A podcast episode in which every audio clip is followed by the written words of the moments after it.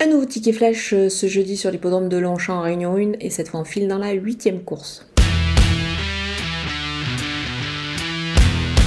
Le numéro 3, euh, Azaman, n'avait pu confirmer euh, sa victoire dans un handicap euh, après sa pénalité encourue. Là, je pense qu'avec la perte d'une livre sur sa valeur, ça peut être intéressant. ce n'est pas si mal. Le lot me paraît assez, assez dans ses cordes. Il s'est creusé ce lot-là, donc elle a tout pour faire surface ici. Du coup, on peut la tenter au jeu simple gagnant placé.